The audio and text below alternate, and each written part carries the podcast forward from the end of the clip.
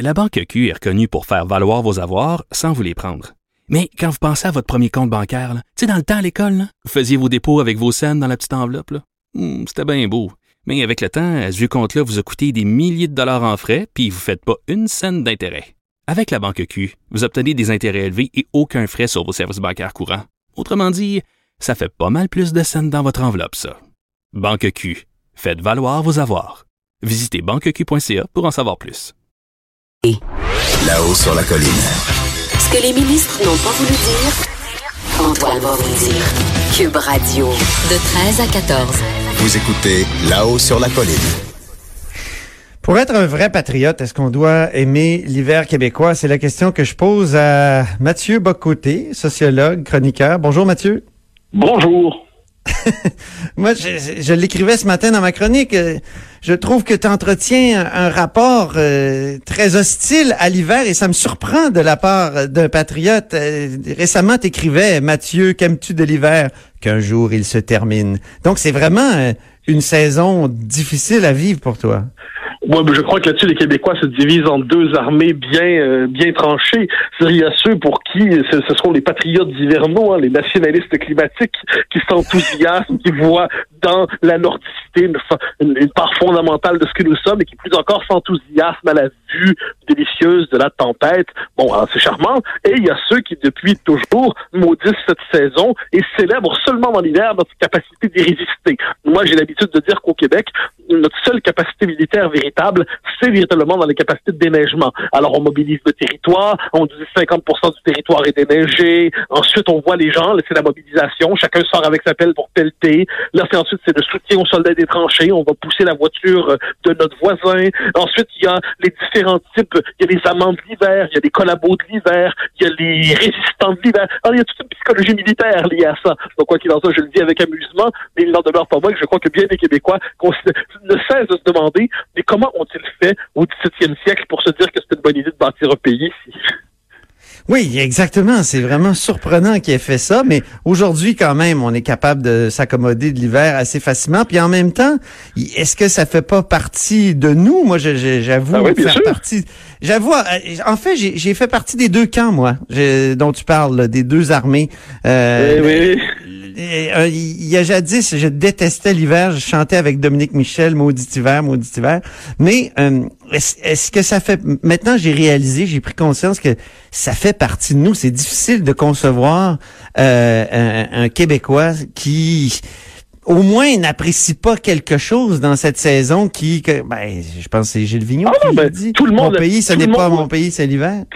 Mais tout le monde aime les premières neiges de décembre. Tout le monde souhaite qu'il y ait un hiver, un Noël blanc. Tout le monde accepte que le mois de janvier soit euh, euh, un mois, un mois d'hiver. Tout le monde accepte que février soit un mois d'hiver. On accepte moins que le mois de mars le soit et qu'il puisse s'entêter en avril et quelquefois nous faire un clin d'œil en mai. Alors, je crois que notre seuil de tolérance envers cette maudite saison diminue au rythme où elle s'étend. Alors moi, je suis, euh, je suis parfaitement prêt à célébrer l'hiver le 13 janvier, disons. Mais à partir d'un certain je me dis, mais quelle étrange idée d'avoir ici construit un pays. Note bien, au-delà de la boutade, j'ai une admiration infinie pour les générations qui ont construit ce pays dans les conditions les plus improbables. On a quand même construit ici, sur quatre siècles, un pays dans des conditions qui n'étaient pas faites pour accueillir un tel pays. Voilà pourquoi, quand j'entends certains de nos politiciens repentants expliquer que tout cela est un territoire non cédé et que nous sommes des usurpateurs ici, je ris et je grince des dents.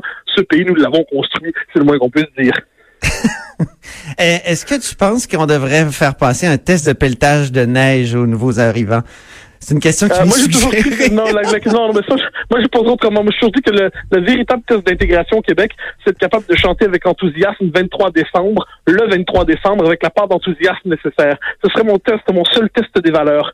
Pour le reste, Donc- sinon, je ne suis pas un homme cruel, je ne veux imposer à personne le passage de l'appel. Donc, euh, ça fait partie de, de, de, de- comment dire, de ta fibre nationale jusqu'au mois de quoi? De, de janvier, fin janvier? Après ça, t'as l'impression que on exagère, c'est ça? Oui, mais bon, comme je dis, tout ça est dit sous le signe de l'amusement. Mais je pense qu'il y, y a quelque chose, il y a une névrose typiquement québécoise consiste à embrasser la condition hivernale. Plus elle est pénible et plus on l'embrasse en disant maudit que ça fait de nous des gens forts. Et ça, Oui, me semble-t-il. mais parce que ça nous a constitués, c'est vrai. Si on a construit comme, comme tu le dis bien, ce, pays-là dans le dans, disons-le, un climat de fou, euh, ça nous a constitué. C'est donc, on peut pas vraiment oui, bien sûr, bien sûr. il n'y a, rien qu'un Québécois ne goûte. Je me rappelle, j'étais en février, j'ai passé le mois de février 2018 en France. Et là, il y avait là-bas une tempête effrayante de 2 cm sur Paris.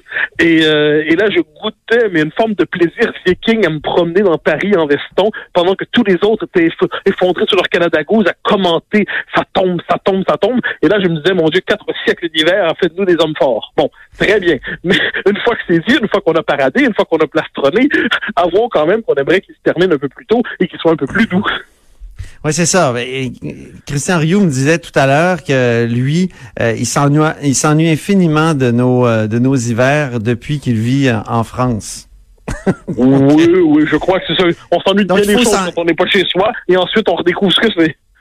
Il faut s'en éloigner pour euh, finalement prendre conscience qu'on y est attaché, peut-être.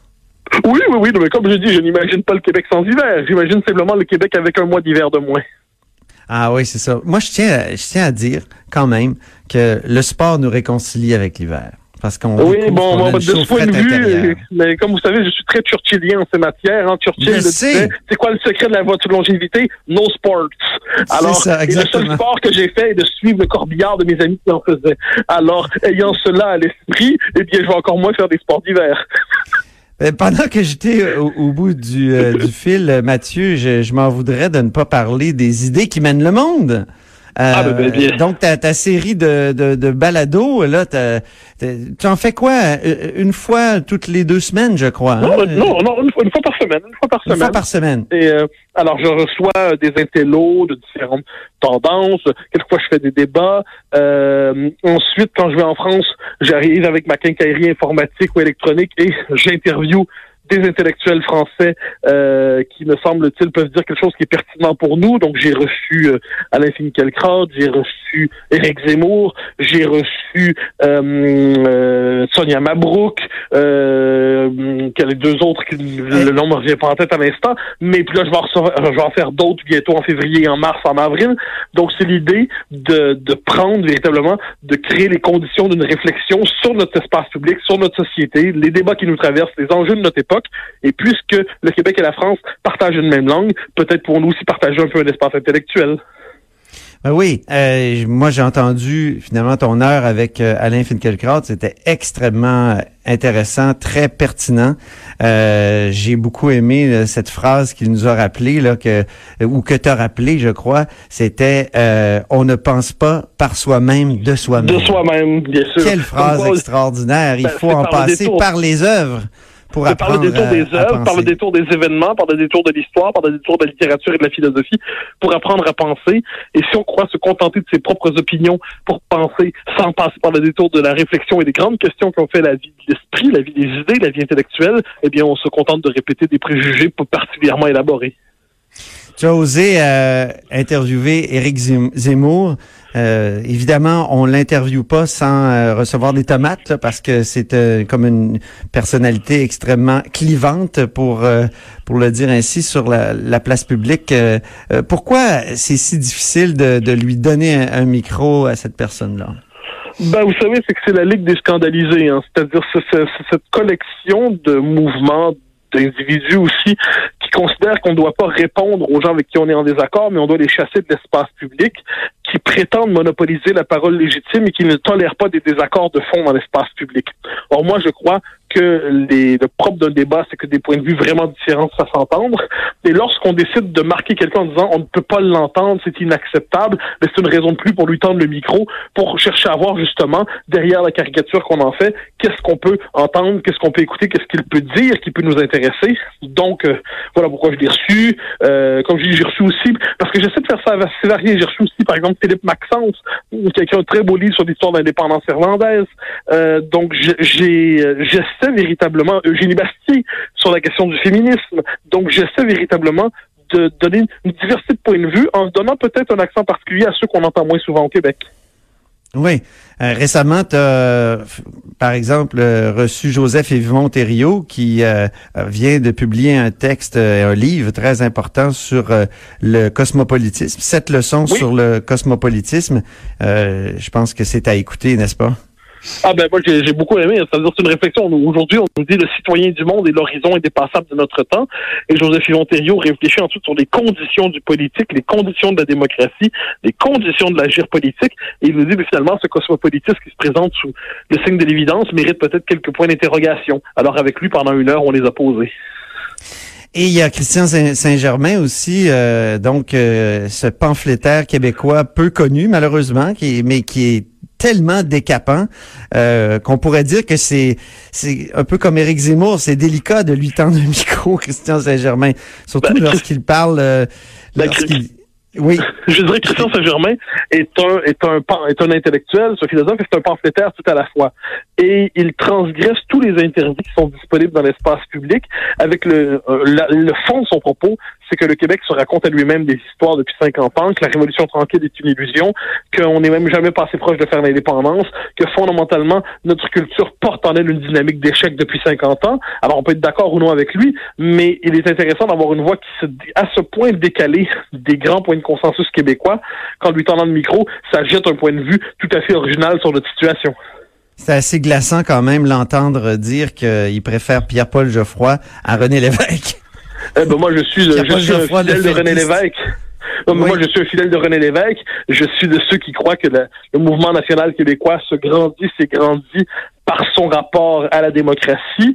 Euh, Saint-Germain propose une révision de ces années-là, une relecture. Euh, nul besoin, cela dit, de réduire son propos à quelques à ses réflexions sur ce thème-là. Euh, je suis pas certain que ce soit là où sa pensée soit la plus forte.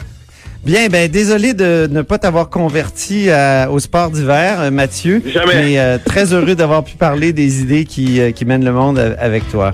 Au grand plaisir. Merci. Au, au grand plaisir. Merci beaucoup. Ben, c'est tout pour La Haut sur la Colline aujourd'hui. Merci à l'équipe. Merci à Johnny Henry à la mise en onde, à Alexandre Moranville à la recherche. Et évidemment, après, dans quelques instants, Sophie Durocher suit avec On n'est pas obligé d'être d'accord.